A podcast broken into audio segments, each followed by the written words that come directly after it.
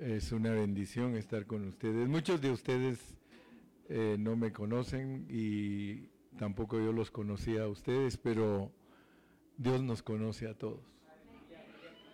Y estaba recordándome que hace 30, más de 30 años que, que yo vine aquí.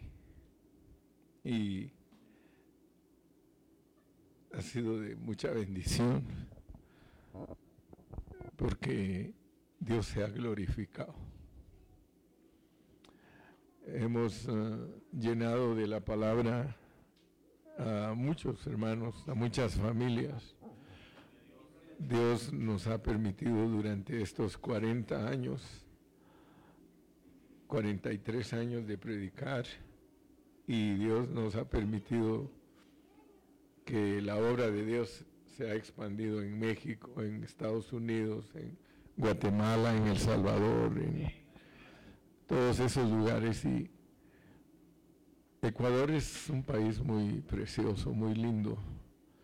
Dios está con ustedes. Yo tengo tantas cosas que hablar con ustedes. Imagínense 43 años predicando y a veces no repitiendo porque muchos repiten, repiten y está bien eh, la repetición, eh, ahí está el aprendizaje y la repetición es la madre de el aprendizaje. Pero tenemos que avanzar, tenemos que avanzar porque el pueblo de Dios pierde las batallas porque le falta conocimiento. Y hoy estaba platicando con, con el hermano Jorge y le decía, hermano Jorge, la palabra de Dios yo aprendí desde que estaba joven que tiene plenitud de interpretación. ¿Verdad? Si nosotros creemos que un hombre la entiende totalmente, estamos equivocados porque la palabra de Dios tiene plenitud de interpretación. está el, el, que recibe, el recipiente, y está el que entrega. Y el que recibe la palabra, la recibe en el grado que está. Y el que da la palabra, la da en el grado que está el pueblo de Dios sostiene verdades hasta que empieza a crecer. Pero Dios empieza con nosotros como niños. Lo triste es tener 40 años de ser cristiano y ser niño. Eso es triste. Lo correcto es que nosotros tenemos que crecer en el conocimiento de la palabra. Y les decía esto porque Dios ha hablado personalmente a mi vida de que uno entiende la palabra de acuerdo a la edad espiritual que tiene. Pero muchos hermanos se quedan en cierta edad, se quedan ahí trabados estaba diciéndoles que Dios nos da una Biblia. Y si tú eres niño, pues tú la abres y vas a encontrar muchas historias. Muchas. La Biblia está llena de historias, de personajes. Y tú la vas a entender conforme a la edad que tengas espiritualmente. Cuando uno es niño, a uno le dicen que la cigüeña trae a los niños, ¿verdad? Y uno lo cree. Pero ¿hasta qué edad? ¿Hasta qué edad tú crees que, la cigüeña trae los niños? Porque eso te lo enseñaron cuando eras chiquito. Le dijeron, cuando tú preguntaste, papi, ¿cómo vienen los niños a este mundo? Los trae la cigüeña, mi hijo. Y todos, oh, la cigüeña. Si te, se te caía un diente, tíralo arriba de la casa y te van a mandar tu diente nuevo y, y lo creía uno, hermano. Uno le sacaban su diente y ahí estaba uno tirándolo para arriba de la casa porque estaba seguro que le iban a mandar su diente nuevo. Y así es la Biblia. Quiero que sepan que así es la Biblia. Dios te inicia a ti diciéndote que Adán y Eva se comieron una manzana. Otros dicen que una granada, porque por ahí donde era el jardín se daban las granadas. Otros dicen que eran uvas. Y yo te pregunto a ti, ¿tú crees que Dios, ese Dios tan lleno de amor, grandeza, iba a maldecir la tierra porque se comieron una manzana? ¿O una granada? ¿Tú crees que por eso lo maldijo la tierra y los echó fuera del huerto del Edén? En inglés dice, ¿Do you believe that? ¿Tú crees eso? Sí, lo creíste. Pero es como decirte que la cigüeña trae los niños. ¿Hasta cuándo vas a entender tú más de ahí, más de ahí, más allá? ¿Verdad? Entonces, eh, por un tiempo, tú crees muchas cosas. Pero por eso Pablo dice, cuando yo era niño, yo hablaba como niño, yo pensaba como niño. Y eso es lo triste, que la mayoría de los cristianos son infantes, son niños, peleando unos contra otros, procurando la, la preeminencia, procurando me importo yo y solo yo y nadie más que yo. Y, por eso les decía que yo, yo traigo tanto que hablarles, porque si quisiera enseñarles todo lo que he aprendido en 43 años, yo creo que me tardo unos 10, 15 años para poderle transmitir todas las cosas que Dios ha dado. Y el error que podemos cometer es creer que ya la revelación está a su tope y que ya no hay más y que ya está dada toda. Así como conocemos pues siervos de Dios que Dios les dio muchas cosas, pero no les dio todo porque la revelación es progresiva. Y los detalles en la Biblia van siendo agregados y agregados y agregados y agregados. Entonces yo hoy quiero bendecirlos con la palabra de Dios. Yo le doy la bienvenida a todos. Todos bienvenidos. Y aunque usted no crea, yo lo quiero mucho a usted. A muchos de ustedes ni los conozco, pero los quiero mucho, los amo porque Dios me ha dado a mí un corazón para amar su iglesia, amar a los hermanos. Amamos a los hermanos, hasta estar dispuestos a dar la vida por ellos, ¿verdad? Porque muchos predicamos, pero ya cuando la cosa se pone seria, salimos subiendo. Fíjense que Dios en este año que pasó a mí me bendijo mucho, mucho, pero mucho. Muchísimo, dice una hermana allá en Ontario. La hermana Alba, de muchísimo. Dios a mí me desafió en el año 23, desde el principio del 23, después de la pandemia.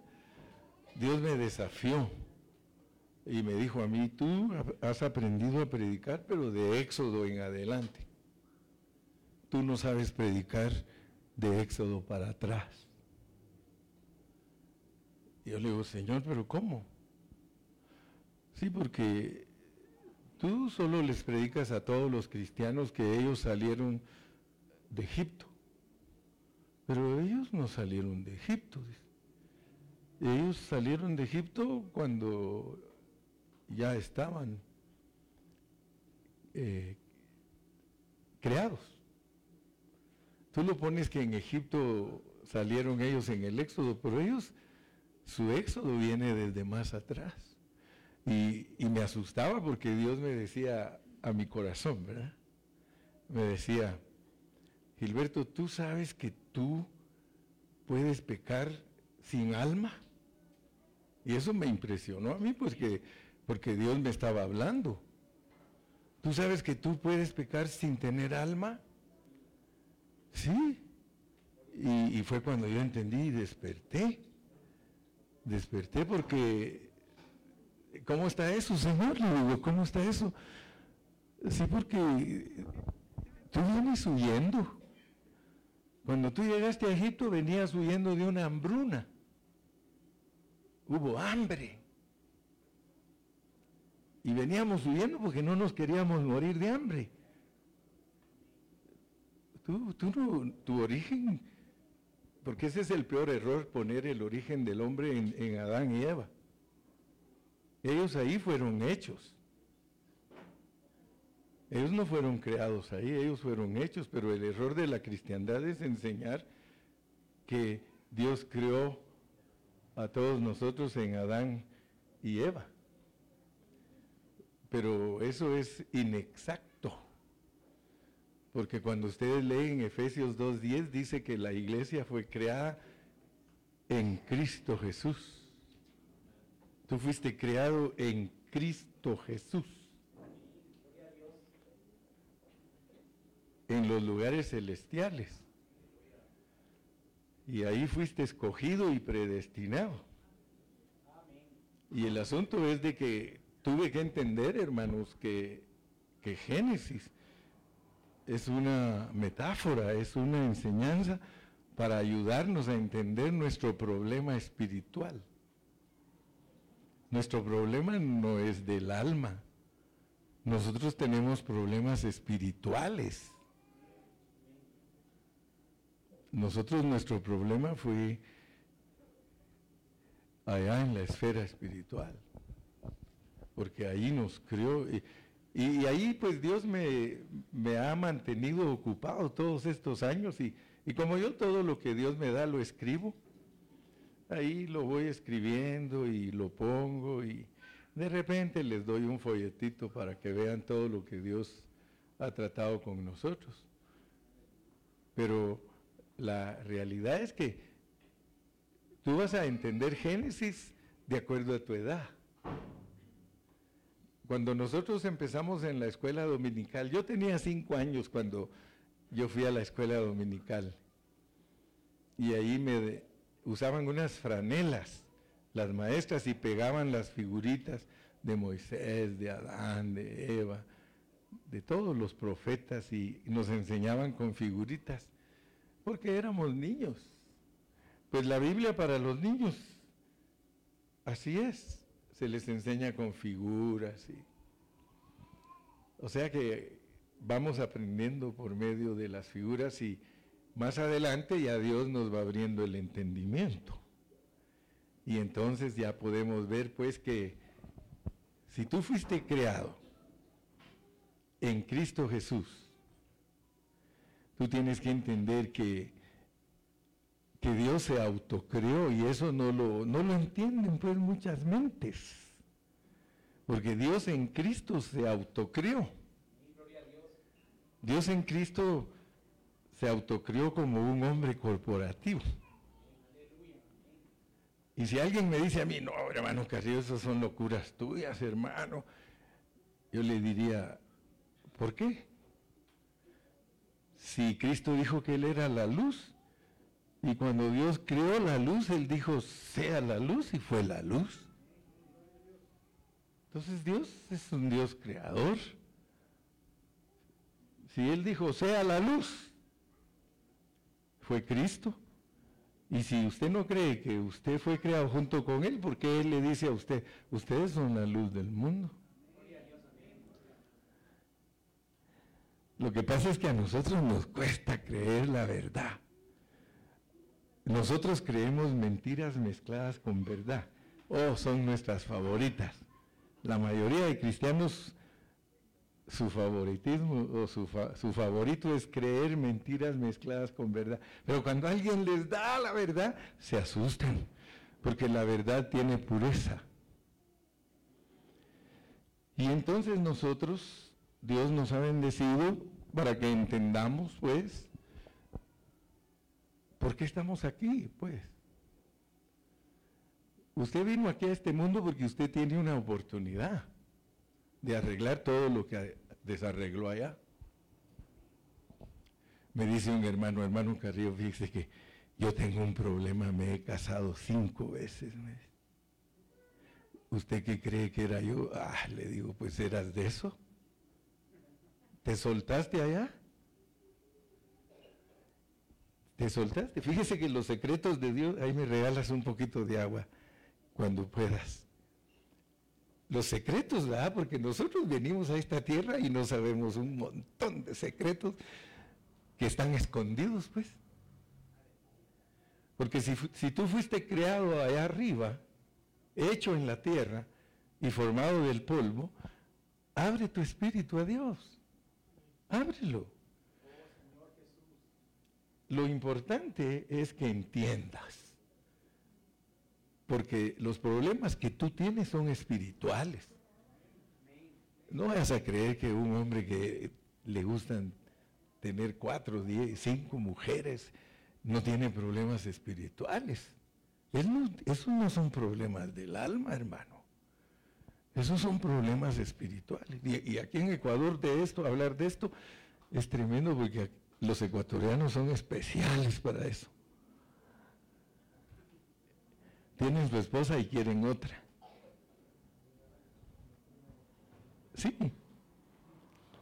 Dice que los problemas de nosotros no son del alma. El alma es un siervo. Eso ya lo aprendimos. El siervo. Y por eso se sujeta a una cosa o a la otra. El alma, si es obediente, se sujeta al espíritu. Y si no es obediente, se sujeta al cuerpo, a los deseos engañosos. Ella es una sierva. Ella dice, a la orden espíritu, a la orden carne, what ¿Qué quieres? Tus problemas son espirituales, hermano. Y no te asustes que los míos también. Entonces por eso Dios me dijo a mí, tú, tú sabías, Gilberto, que puedes pecar siendo espíritu. Y ahí fue donde pecaste, siendo espíritu. Pero gracias a Dios que Dios tiene un trato con nosotros, debido a que nos crió en Cristo Jesús. Porque somos escogidos y predestinados, entonces Él dice a mí no, no se me van a echar a perder ustedes, olvídense. Ustedes no se van a perder. Hasta lo dijo cuando vino aquí, Padre, de los que me diste, ni uno solo se perdió. ¿Y cómo sabía Jesús que ni uno solo se perdió? Porque todos los que tenían que venir cuando Él vino, los llamó y ellos se identificaron con el trato que hicieron. Porque quiero que sepas que uno viene aquí a esta tierra con cero de volumen de memoria. Cero.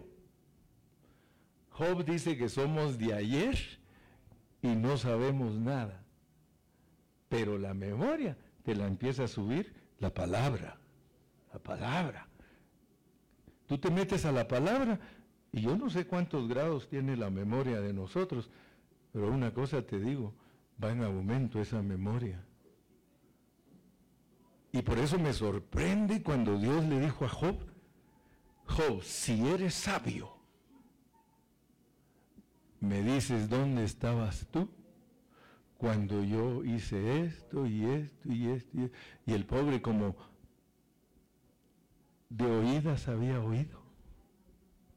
Él solo de oídas había oído. Él, él no sabía quién era Dios, hermano. ¿Cómo están los Jobs en esta noche? Bienvenidos los Jobs que saben de Dios de oídas, pero no lo conocen.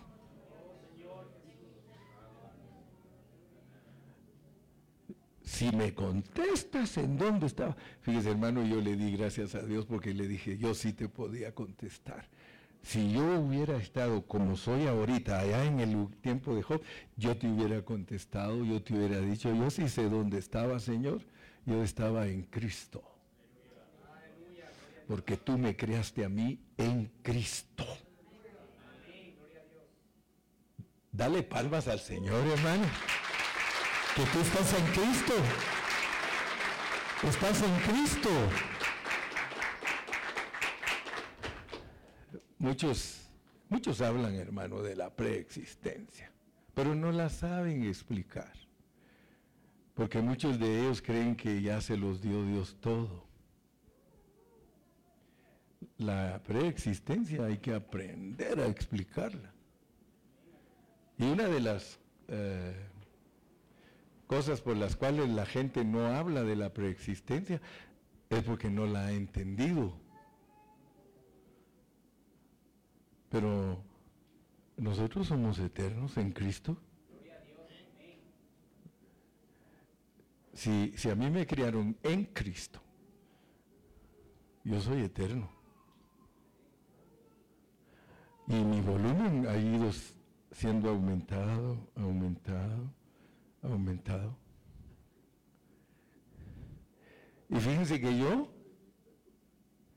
yo tengo muchos folletos que he escrito durante 40 años, pero yo no los vendo. Y a veces me dicen a mi hermano Garrido, ¿y dónde se consiguen los folletos?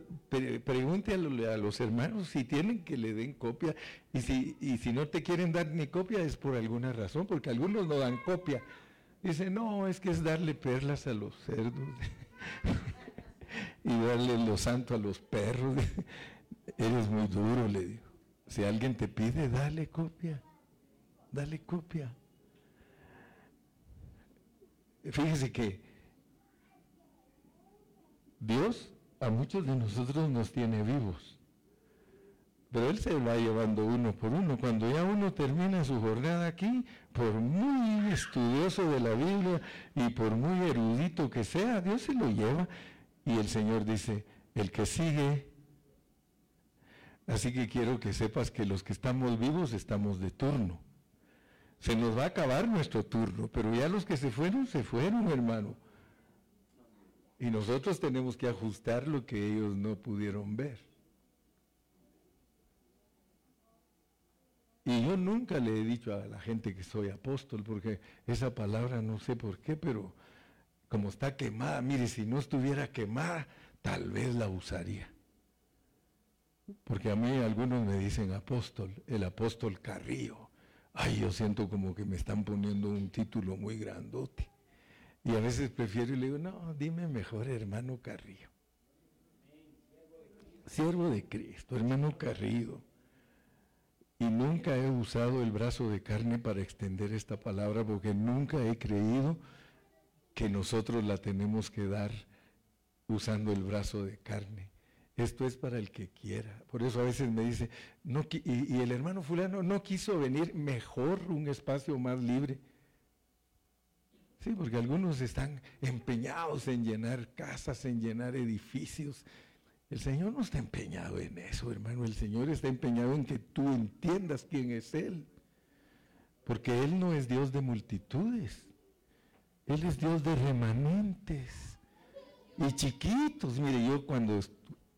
Es más, yo creo que hoy vinieron muchos. Yo esperaba unos 40 tal vez.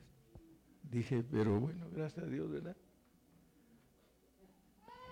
Entonces, como hay tantas mentiras entre los cristianos, nosotros tenemos que estudiar la Biblia. ¿Cuántos se van a quedar conmigo toda la noche? Amén, dicen los mentirosos así. Por ahí por las once se empiezan a ir uno por uno. Fíjense que a mí me llama mucho, mucho, mucho la atención el libro de Daniel. El libro de Daniel, hermano, es bien bonito. Ah, pero les quería recordar pues que ustedes están aquí. Si Dios no les ha abierto su memoria a ustedes, yo quiero recordarles a los que están aquí que ustedes hicieron un trato con Dios. O sea que Dios hizo arreglos con ustedes para enviarlos a esta tierra. Él hizo, él hizo arreglos con nosotros. O sea que cuando Dios vio que todos nosotros le fracasamos en la vida espiritual, Él hizo arreglos. El cristiano cree que acepta a Cristo aquí. Nosotros no aceptamos a Cristo aquí. Nosotros lo aceptamos en la esfera espiritual. Dice que nadie puede venir a esto si no fue enseñado del Padre. O sea que nadie que no fue enseñado del Padre puede venir al Hijo. Cuando usted dijo acepto a Cristo, solo en una memoria sin volumen está manifestando el acuerdo que tuvo con Cristo. Y él dijo, él te dijo allá, ¿quieres ir? ¿Quieres ir? Porque algunos decían, no pedí venir aquí. ¿Quién dice que no? Venme aquí, envíame a mí. ¿Quieres ir? Ok. Vas a ir al manicomio. Aquí es el manicomio, hermano. La tierra es el manicomio. Nadie se entiende. Usted habla una cosa y diez le contradicen. ¿Quieres ir al manicomio? Ay, Señor, ¿y, cómo va a ser eso? Mira, vas a ir a sufrir. ¿Quieres ir? ¿Quieres ir a sufrir? Porque algunos no aguantan ni a la mujer. ¿Quieres ir a sufrir? Porque en el mundo tendréis aflicciones. ¿Quieres ir? Pues para tu información, todos los que queremos este rescate, venimos. Se lo ofreció al diablo, se lo ofreció a los ángeles caídos, ellos dijeron, nosotros no queremos sufrir. Nosotros somos los meros buenos. Es más, le dijo Satanás, yo voy a establecer mi trono más arriba que el tuyo. Entonces, aceptaste el plan que es tomar cuerpo. Tomar cuerpo. Los ángeles no aceptaron y después se dieron cuenta que era buen negocio tomar cuerpo. Y se pusieron ellos a ser hijos, abandonaron su, su morada y se pusieron a ser hijos, pero esos hijos de ellos, hermanos, son malos, malísimos. Yo no estoy diciendo que usted y yo somos buenos, porque nosotros somos buenos para nada.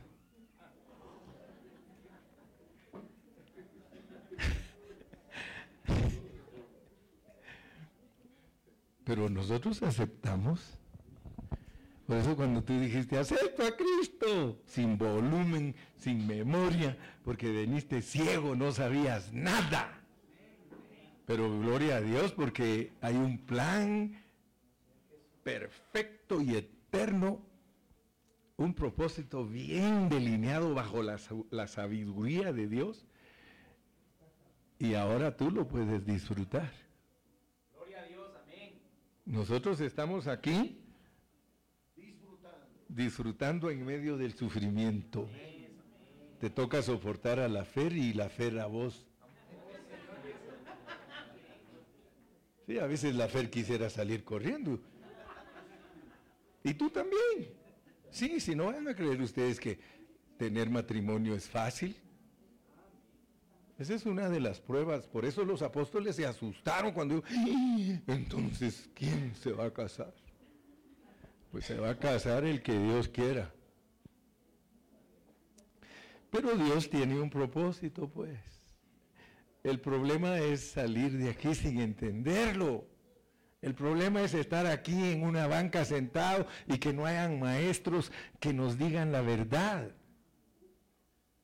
Necesitamos maestros que se dejen usar por el Espíritu Santo para que toquen verdaderamente el propósito de Dios. Porque muchos hablan bonito y tienen mucho conocimiento, pero no te tocan tu espíritu y tu verdadero problema.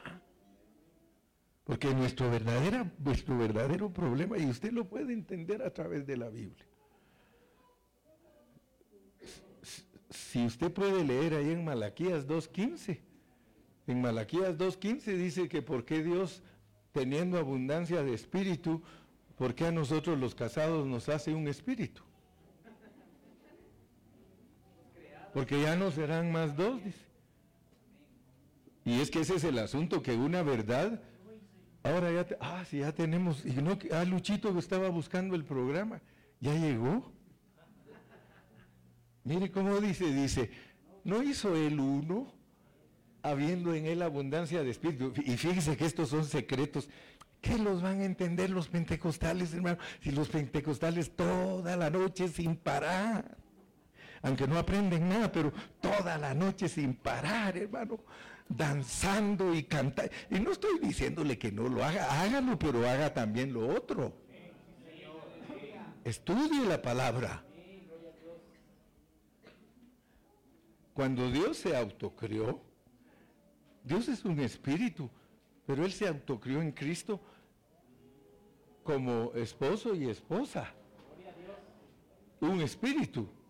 Mire, no hizo él uno, habiendo en él abundancia de espíritu. ¿Y por qué uno? Porque buscaba una descendencia para Dios. Guardaos pues de vuestro espíritu. No dice que te guardes de tu alma. Uno puede ser infiel en el espíritu, hermano.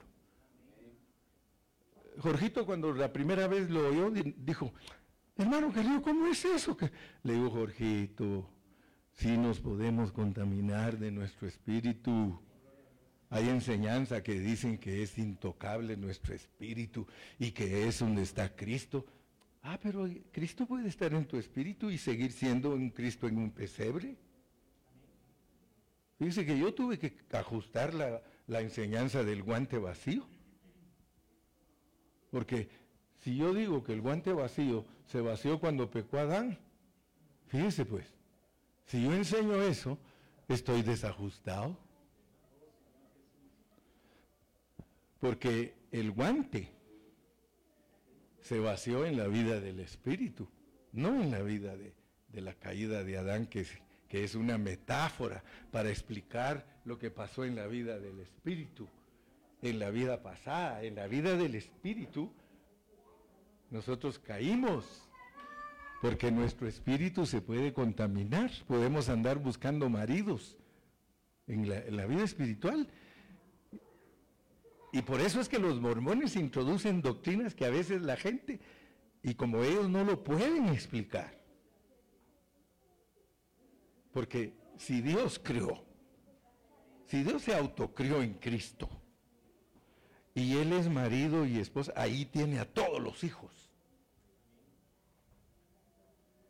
Y si Dios te crió a ti como un espíritu con tu esposa, ahí tenían todos tus hijos.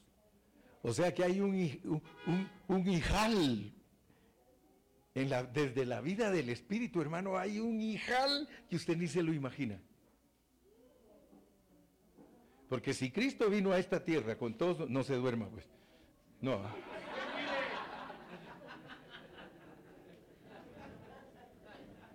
Solo estoy bromeando con Jorgito, él cierra los ojos cuando está meditando.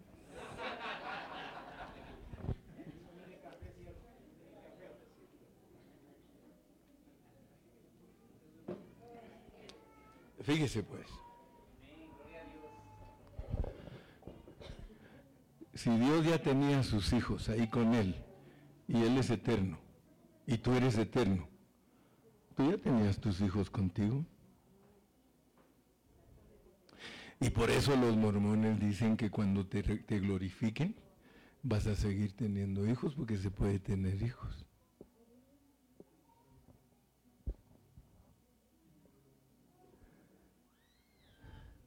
Imagínate. Ahorita le subí otro poquito el volumen a través mire, lo que yo les estoy compartiendo lo he leído y requete leído y lo he confirmado con la palabra de Dios. Pero estos secretos muchos no los tocan. Muchos no los tocan. Guardaos de vuestro espíritu y no seáis desleales para con la mujer de vuestra juventud. O sea que cuando uno ya se sale de su hogar y se mete con otra mujer, porque la que vale es la primera. Y ya las demás son siervas de la primera. ¿O no es así? Díganme que no es así y les pego con esto. Son siervas. Porque algunos no, no han entendido esos asuntos. Y por eso los hijos que tienen con las siervas no son de ellas. No son ellas, son de la primera mujer. ¿No era así con Abraham? Las siervas le daban hijos y eran de Sara. Amén. Cuidado pues, no se vayan a contaminar del espíritu, porque muchos de nosotros nacemos de todas esas contaminaciones. Yo hoy estaba hablando con una princesa, una princesa que nació fuera de, un matrimonio. Yo le digo, no te, yo no me avergüenzo, le digo, porque yo soy hijo de fornicación. Ya mi mamá está en el cielo. Pero yo, yo soy producto de una fornicación. ¿Y cómo es posible que Dios me puede usar a mí predicando una palabra tan pura siendo un hijo de fornicación? Que ni siquiera nací pues en un hogar casado. Y, suena hasta como ofensa, ¿verdad? Hijos de fornicación. ¿Cuántos hay aquí? ¿Cuántos hay aquí que nacieron fuera del hogar? de su, de su papá. ¿Tú? Ah, va, pues. Mejor ni les pregunto porque van a decir, nos avergonzó el hermano Carrillo. No, por eso me puse yo primero. Me puse yo primero. Porque a los hijos de fornicación es a los que más usa Dios. ¿Querías saber tú? A los originales a veces ni se dejan usar. Y Dios tiene que levantar a un hombre hijos de fornicación para que prediquen la palabra. No le decían a Cristo que era hijo de fornicación, si ellos decían, ese no es hijo de José, si ya estaba embarazada ella. Ah, entonces gloria a Dios, ¿verdad? Porque la cosa como que va por ahí.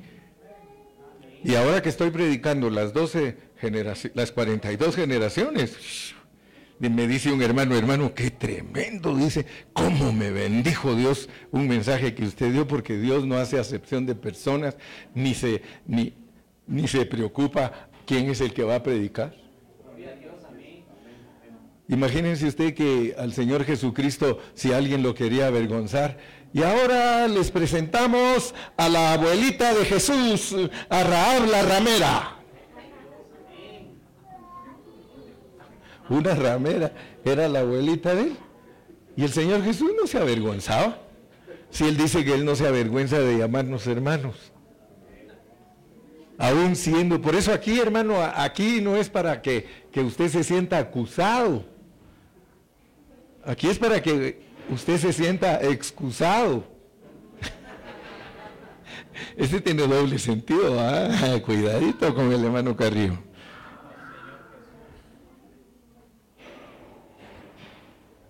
Y fíjense que a veces les digo que voy a predicar de un libro y me llevo todas las horas y ya me predico de ese libro. Pero hoy sí quiero tocar algo que no sé por qué siento una inquietud en mi espíritu. Porque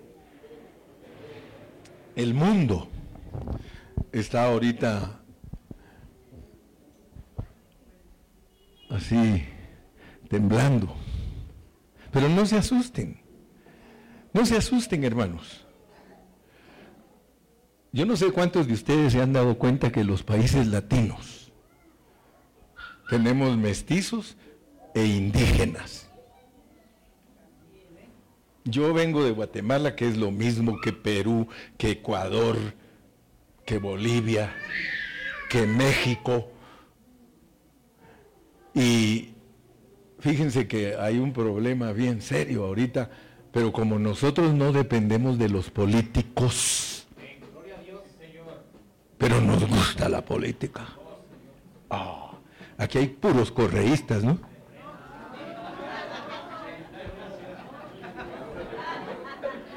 Ya vieron que hay un dicho que dice, me asusta, pero me gusta. ¿Quién de ustedes me puede decir a mí que no le gusta la política si todos los días está viendo las noticias para ver cómo va Brasil, para ver cómo va eh, eh, Argentina y para ver... Eh, todos quieren saber qué y quién va a quedar de presidente, a quién mataron, a quién no mataron. Estamos bien ocupados, y a veces hasta más ocupados en eso que en la Biblia.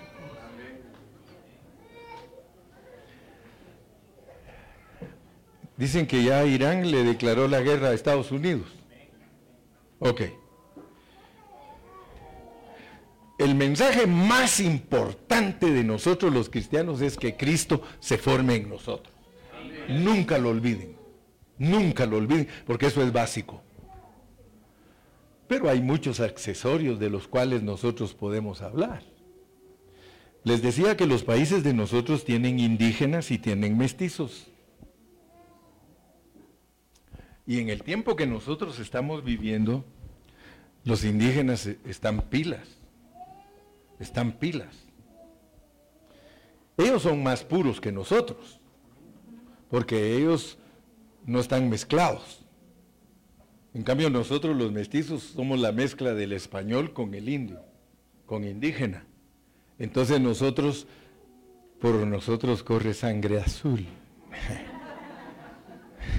Por nosotros corre una sangre mezclada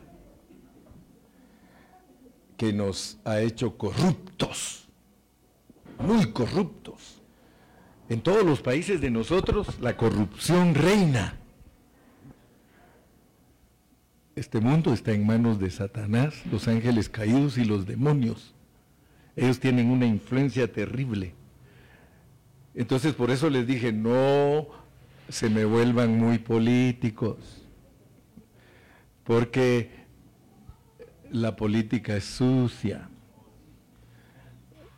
Como decía el papá de la Betty la Fea, el diablo es puerco. El diablo es puerco.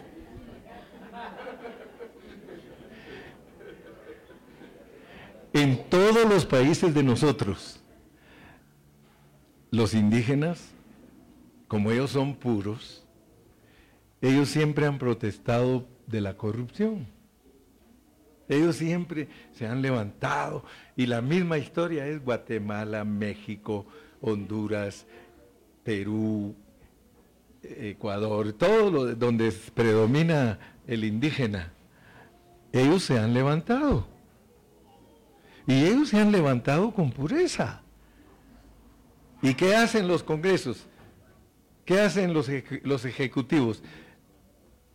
Los compran. Usted debe darse cuenta que aún a nuestros indígenas que son puros, ¿cómo sabe usted que los compran? Usted oye que van a tener una junta con el Ejecutivo, con el Congreso, y en el receso se van y cuando regresan del receso dicen, no, es que pensándolo bien tenemos que apoyar a nuestro presidente. Y usted ya sabe qué. ¿Qué pasó? Los, los corrompieron, los corrompieron. Entonces nosotros no podemos estar depositando nuestra confianza ni en los indígenas, ni en los políticos, todos esos corruptos. Oiga bien, hoy se oye mucho. En los países de nosotros les gritan, corrupto, corrupto, ya no les tienen miedo, aunque antes era peligroso porque lo mataban a uno. Pero el asunto es ese. Ahora ustedes háganse una pregunta. Porque, ¿Por qué nos gusta la política? Si todo está corrupto. No podemos confiar, eh, a nuestros indígenas los van a comprar. Ellos los, porque no le conviene a los pelucones. A ellos no les conviene que los indígenas se levanten. Porque ellos sí formarían un... Si a ellos los dejaran gobernar, ellos tendrían un gobierno puro. Ellos, si tú eres, si tú vas ahí a los, a los cantones y a las parroquias y ellos, y, tú robas, te queman. Ahora ya los mestizos también hacen lo mismo, porque yo supe que aquí en Ambato ya queman al que roba y le dije a Iván, cuidado Iván.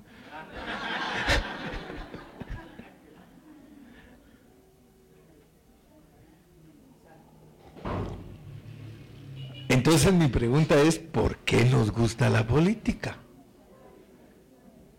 Tú sabes que hay pastores correístas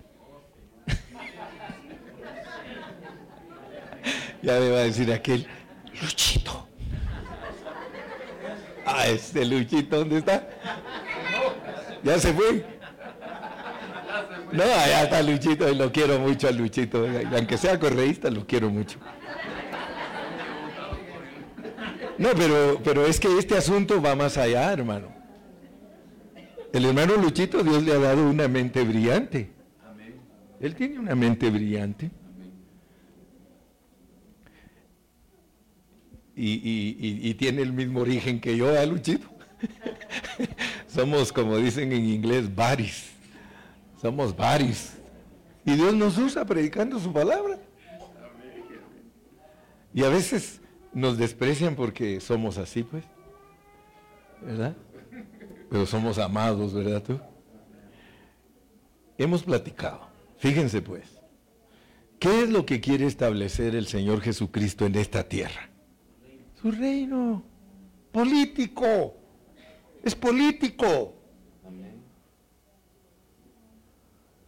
Toda la carrera de nosotros es política. Si alguien queda de presidente, ¿a quiénes pone en el gobierno? ¿A quiénes les da hueso? A sus amigos. ¿Y a quiénes les va a dar hueso Cristo?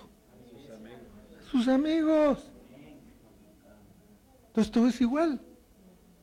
Todo es igual. Pero, pero es que los cristianos se creen tan espirituales que la, la realidad de los asuntos ni las tocan nunca. Para muchos yo, ay, el hermano Carrillo es político. Y a lo mejor hasta políticamente incorrecto. Pero el asunto es ese, hermano, que a lo que le está tirando Dios es a poner a todos sus políticos a funcionar. Y ha tomado dos mil años para enseñarnos a nosotros cómo se gobierna. Y le estoy seguro que si a usted lo ponen de presidente de Ecuador, lo compran.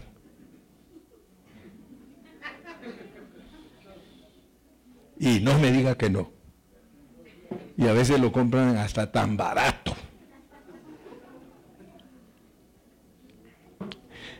Si ustedes leen cuidadosamente el libro de Daniel, ¿de qué estaba interesado Dios cuando le dio a Daniel el libro? Asústense para presentar la política de Israel y la política de las naciones. ¿Sí o no? ¿Y cómo empieza él? Y quiero que sepan que Dios respeta más que nosotros, porque Dios dice al César lo que es del César y a Dios lo que es de Dios. Si ustedes creen que Dios no está interesado en el presidente que les acaban de poner, está muy interesado, porque Él le sirve para mostrar la corrupción. Él entró y dice que no es corrupto. Ahí van a ver, ahí van a ver. Hermano, es que Correa no era ladrón. Que no era ladrón, hermano. Lo que pasa es que él era ladrón bueno. Es que hay ladrón bueno y ladrón malo, ¿no es cierto? En la cruz había ladrón bueno y ladrón malo. El ladrón bueno se dejaba guiar por el reino. Ah, el Correa, el pueblo. Para mí, lo más importante, el pueblo. ¿Sí? ¿Y cómo se llama esa psicología que le atribuyeron? ¿Cómo se llama? No, la psicología que usaba, dice Luchito.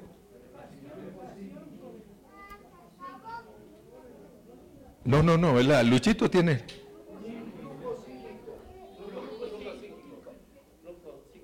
Flujo psíquico. Fíjese. El flujo psíquico. influjo psíquico, el influjo psíquico, que hasta cuesta decirlo, influjo psíquico. Porque él no, no robaba hacia enfrente, no que con todos sus enanitos, él era Blancanieves y sus siete enanitos. Todos sus enanitos eran los que manejaban la corrupción. Pero él al pueblo hasta la fecha no le pueden probar porque hay ladrones buenos, hermano. No les pueden probar. Él mismo se llena la boca y dice, pruébenmelo, pruébenmelo. Ah, hermano, si se lo probaran, pero tiene que probárselo el Señor Jesucristo. Ustedes saben que a Trump lo tienen por loco, ¿ah? Ese Trump, dice, loco. Pero si Dios pone puros locos a gobernar, hermano, correrá puro loco, hermano.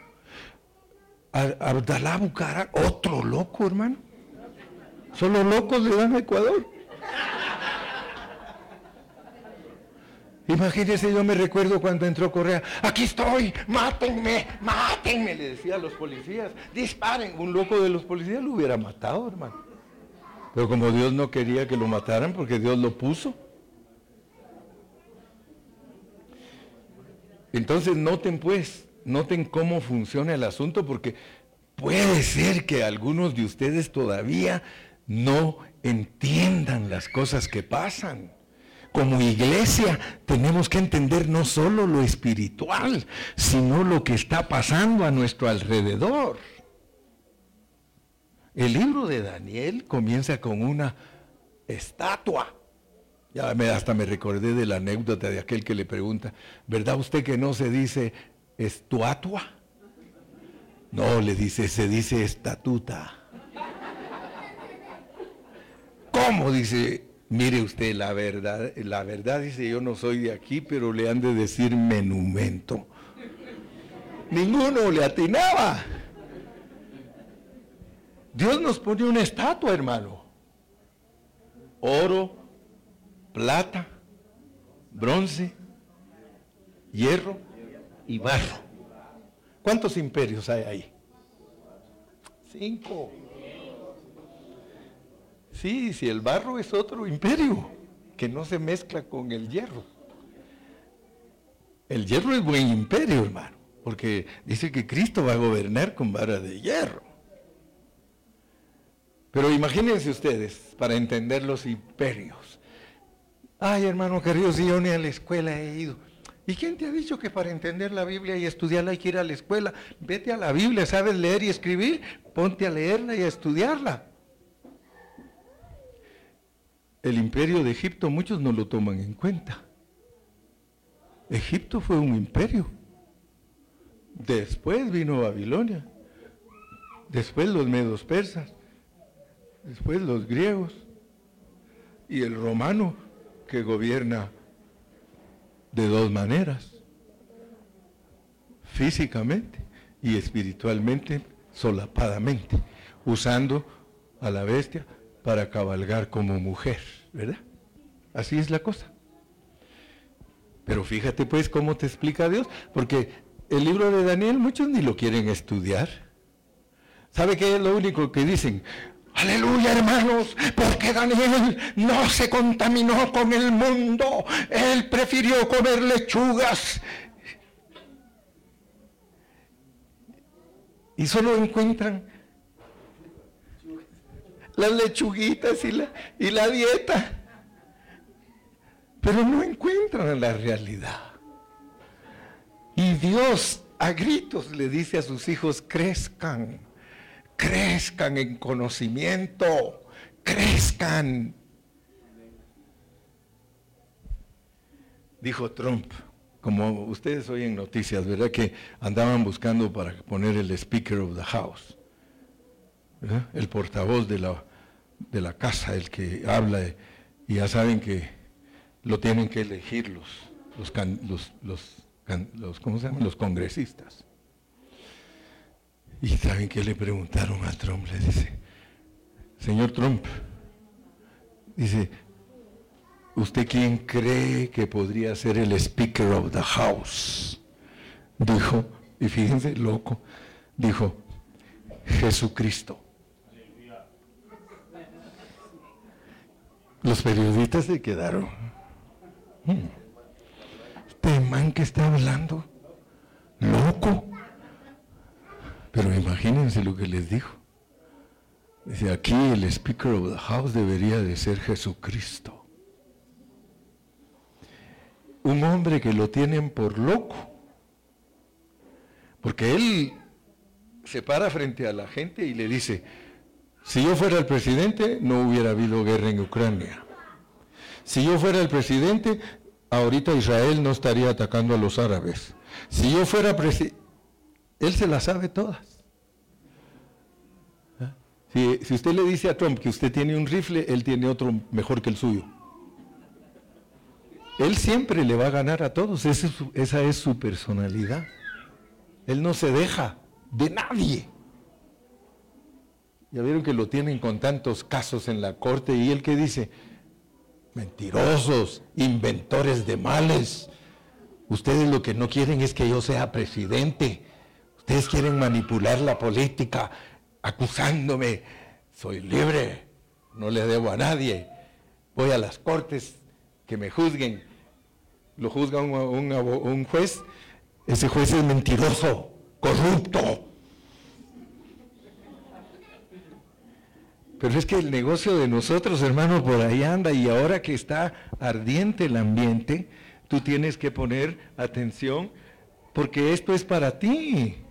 Te pone Dios una estatua que el mismo rey no sabe interpretarla. No la sabe interpretar. Tienen que llamarle al profeta. Y el profeta le dice, pues mira, excelentísimo rey, esto y esto y esto y esto. Dice, quiere decir todo esto y en el fin de los días se levantará un poder que será así, así y asá. ¿Sí o no? Entonces, hermanos, nosotros tenemos que saber, fíjese que a nosotros nos han predicado de ser vencedores, pero nosotros tenemos que aprender de que un vencedor tiene que entender lo que es el anticristo. Porque la revelación en Daniel va progresivamente. De repente te meten en un laberinto, créeme, es bien raro el que entiende todo el laberinto de Daniel. Es un laberinto que para que tú lo logres descubrir que para dónde se fueron los cuatro, eh, los, los cuatro generales de Alejandro Magno y que quién es la reina del sur y que los cuernos y que esto y que aquello, muchos mejor dicen pasa buenas noches.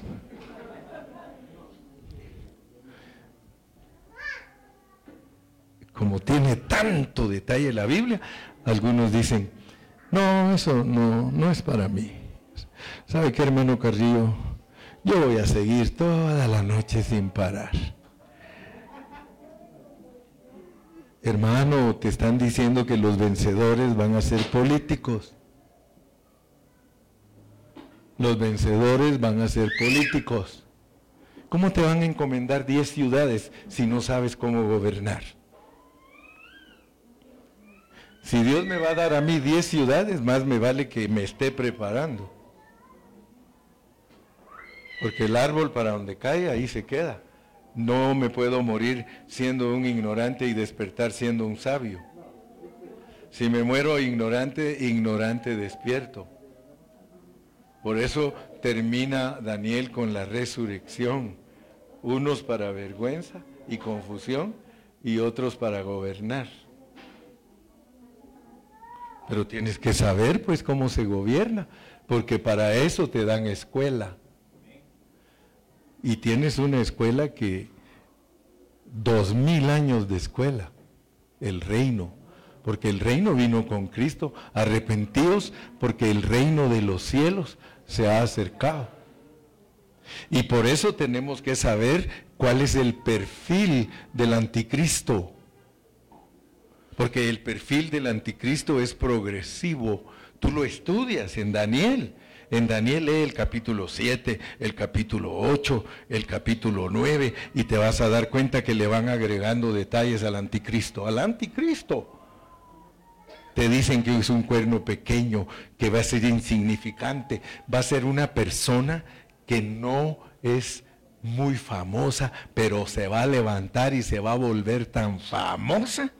Y por eso ahora hasta creen que Bukele es el anticristo. Porque como es un país insignificante, es un país chiquitito del tamaño de, Israel. Entonces ahora dice, a lo mejor él es el anticristo usted.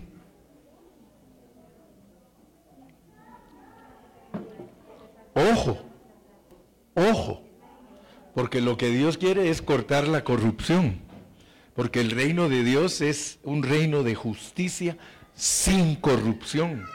Por eso nos están entrenando. La actitud que tengas tú ahorita es la que va a determinar tu posición en el reino.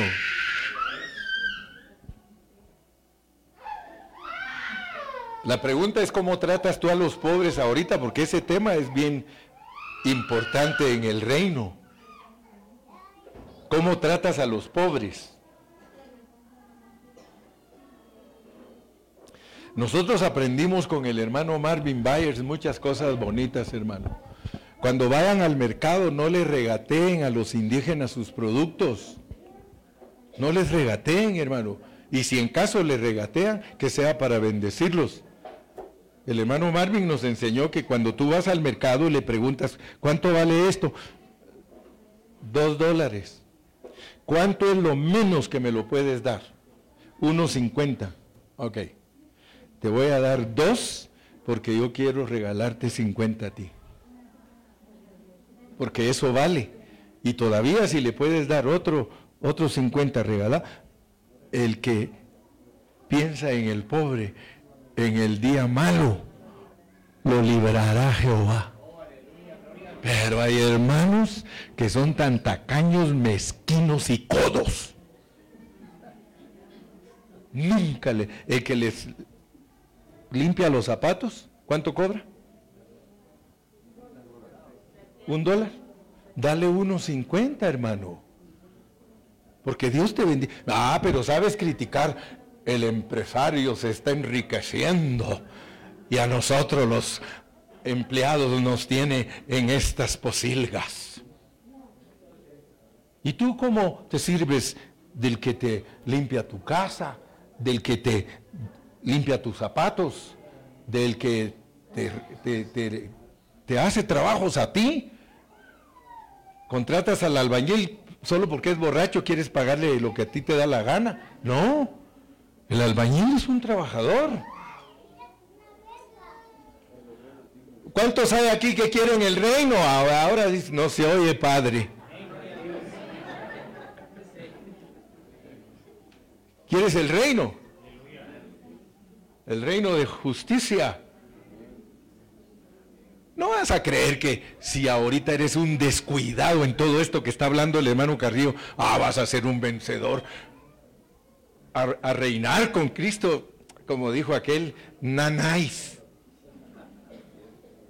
¿No vas a reinar con Cristo? No vas a reinar con Cristo. Si el reino de Él es un reino de justicia, un reino que te previene a los pobres, los tendréis con vosotros todo el tiempo. Y fíjese que todavía en el milenio vamos a ser probados. Porque cuando entremos al milenio no van a creer que no van a haber pobres. Van a haber pobres y Cristo va a decir, si en lo poco fuiste fiel, aquí vas a ser más gamonal, aquí vas a ser más suelto. Y fíjese pues, el anticristo, que es con el que termina Daniel, porque usted debe ser pilas, hermano. Daniel es un libro que lo prepara usted como político. Yo no quiero ser político de este tiempo, hermano, para que me compren. Yo ya sé que me voy a vender si voy ahí. No crea usted que solo a usted le estoy predicando. Yo ya sé que si a mí me pusieran de presidente, yo me corrompo. Me van a comprar. Entonces por eso no quiero. Mejor pertenezco a este reino, que este es un reino verdadero, porque es espiritual. Aquí en este reino Dios me está vigilando cómo trato a mi esposa, cómo trato a mis hijos, cómo trato a los pobres de la congregación, porque tenemos hermanos pobres en la congregación. Y pobre quiere decir que gana muy poquito, no que se le está rompiendo la ropa. Nosotros tenemos hermanos pobres en nuestras congregaciones, hermano.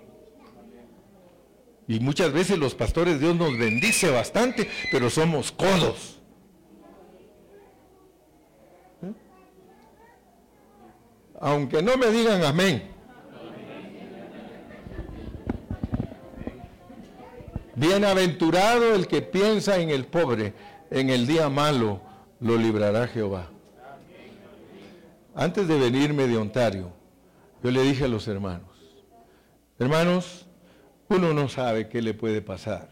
Yo me voy a montar al avión y si nos vamos, nos vamos Iván y yo, le digo. Si se cae el avión, le digo, nos vamos Iván y yo. Pero Marvin tiene más fe, dice, a Iván no le va a pasar nada porque Dios tiene compromiso fuerte con usted para abrirnos los ojos con la palabra. Así que usted no se va, pastor. Usted, Dios lo va a dejar predicando hasta que Él quiera. Pero fíjense pues, estos temas en las iglesias los desconocen, no los hablan y no le están preparando a Dios sus vencedores. Si Dios te bendice a ti, hermano, si Dios te bendice, bendice a los siervos de Dios, a los pobres, a todas las personas que tú puedas bendecir, bendícelas. A tu suegra.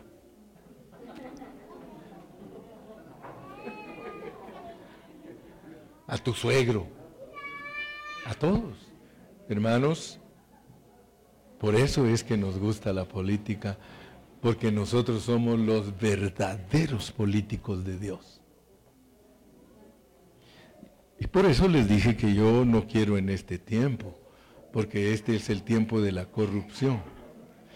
¿Cómo creen ustedes que se, arreglaría políticamente Ecuador?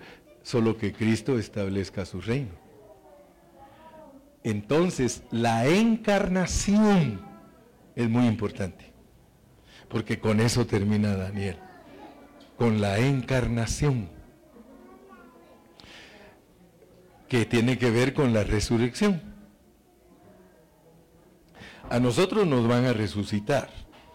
Y para reinar con Cristo nosotros vamos a ser iguales que Cristo cuando Él resucitó. Vamos a poder comer, quiere decir que podemos estar aquí. Vamos a estar glorificados, nadie nos puede matar. Entonces nosotros vamos a estar gobernando aquí y es lo que el anticristo no quiere. Anti Cristo, contra Cristo.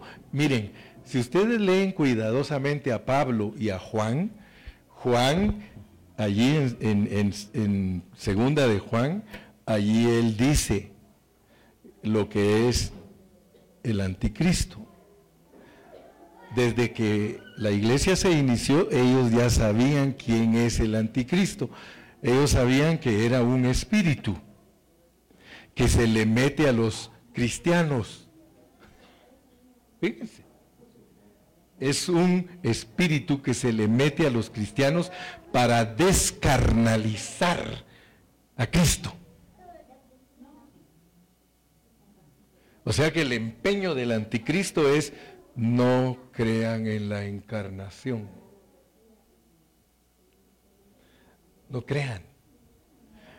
Y por eso dice que Gracias a Dios que los que son genuinos nos mantenemos en la pureza de la palabra, porque los que no son genuinos, así que no se asuste cuando alguien se va de la iglesia. Se va porque no está de acuerdo con usted, que está buscando la pureza de la palabra. Por eso a mí no me preocupa cuando alguien me dice, pastor, me voy a ir de esta iglesia porque aquí no hay amor. Que te vaya bien. Que ya sé que te va a ir mal.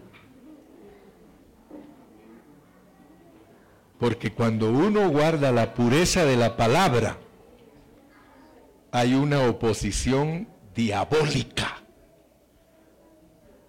Solo fíjense lo que estoy predicando. El anticristo está en contra de la carnalización de Cristo. Por lo tanto, está en contra de nuestra carnalización también, porque la Biblia dice que por cuanto los hijos participaron de carne y sangre, Él también participó de lo mismo para destruir la muerte. Porque Él nos quiere usar en un estado elevado. Nos quiere usar. Pero si no aprendemos, si no agarramos nuestra escuela, ahora es cuando, hermano. Ahora es cuando usted agarre su escuela. Ahora, esta es una escuela espiritual de un reino espiritual, pero que se va a establecer políticamente. Entonces Dios lo quiere preparar a usted. Dios lo está preparando. Recuérdese siempre, un vencedor. Un vencedor es político, pero no de este siglo. Mi reino no es de este siglo, es del siglo venidero. Y entonces, hermano, le vamos a demostrar a todo el universo cómo es que gobierna Dios.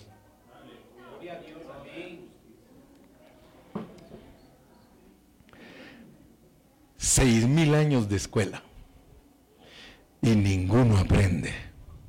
Seis mil años de escuela, cuatro mil con Israel y dos mil con la iglesia. Y los dos ciegos, sordos y tercos. Dios quiere usarte. Dios quiere usarte. Y de la única manera es cortando la corrupción. Por eso yo les digo que Dios va a poner un anticristo. El final de la iglesia es como una manifestación de un anticristo para que aparezca Cristo. Y el anticristo nos va a unir a todos. ¿Usted sabe que el anticristo no va a unir solo al mundo? ¿Que va a unir a la iglesia? Cuidado pues con las enseñanzas, porque a veces no las, no las lanzamos bien. Tenemos que aprender a lanzarlas bien. ¿Sabe por qué le digo que el anticristo nos va a unir?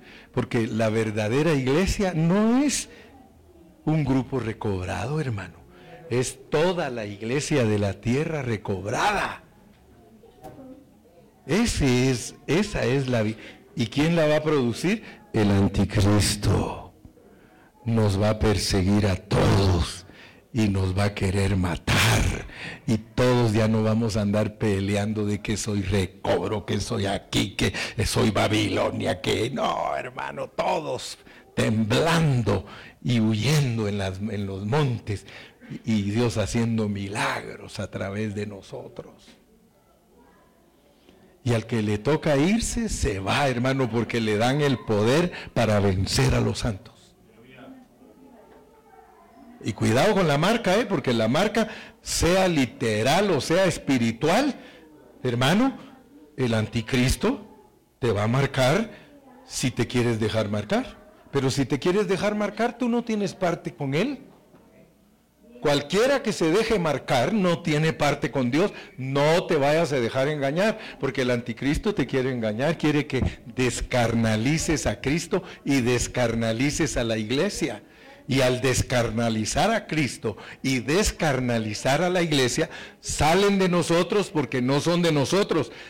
De un momento a otro muchos hermanos van a salir de nosotros porque ya no pueden con su doctrina no van a poder contra la pureza de la palabra. Si yo pongo falsas doctrinas, al rato soy un cáncer y me saca, el cuerpo saca el cáncer. ¿Sí? las defensas. Entonces aprendamos a predicar con certeza, aprendamos a predicar con convicción, porque el final del anticristo es la manifestación de un espíritu que está contra la encarnación de Dios. Y nosotros, como todavía no entendemos lo que es el Hijo del Hombre, porque tenemos que estudiar más, yo puedo decirles a ustedes que la iglesia todavía no ha entendido con claridad lo que es el Hijo del Hombre. El Hijo del Hombre es que nosotros demos a luz a Cristo. Cuando usted dé a luz a Cristo, usted es el Hijo del Hombre. Y todo esto es verdadero. Y todo esto el Señor lo ha preparado. ¿Quién puede oponerse a su política? Nadie. Él es soberano. Los voy a dejar ahí por hoy porque no los quiero cansar.